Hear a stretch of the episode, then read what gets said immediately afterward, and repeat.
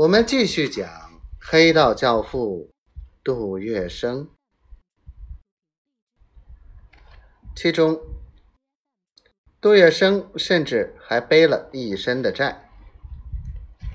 杜月笙个人的花销不如张啸林他们大，说起来他还不算怎么挥霍，可是他的扇门大开，对于任何人的要求。从不开口拒绝，这一点形成了一个无底洞。他施医、施药、施棺材、修桥筑路，年年打发数以万计的上海乞丐等等。虽然场面撑起来了，手面阔绰惯了，可一旦进项断掉，两手空空，这些人的焦急慌乱、窘态百出，自属想当然了。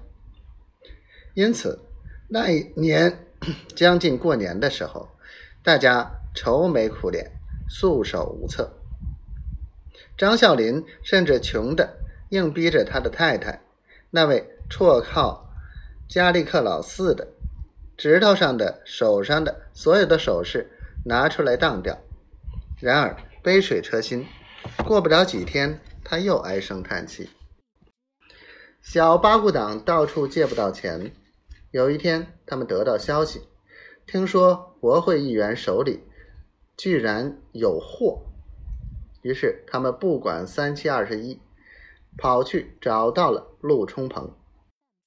陆冲鹏，江苏海门人，训清秀才。清末废除科举，他就就读于苏州法律专门学校。以渔足业，陆氏是海门世家，在吴淞口北高峨之地，拥有沙田千百顷。他家的佃户达数千户之众，名门后裔，翩翩年少，在黄浦滩上职业律师，大有名声。一九一八年安福系当权时，他是海门选出的国会议员。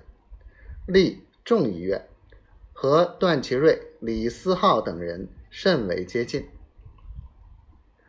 陆老板，帮帮忙，我们真教是过年白相相的读本都没有了。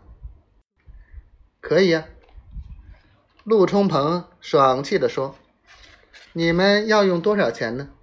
数目不太大，让我去想想办法。数目不大。”顾家堂连忙说：“不过，我们不要借钱，我们要借土。”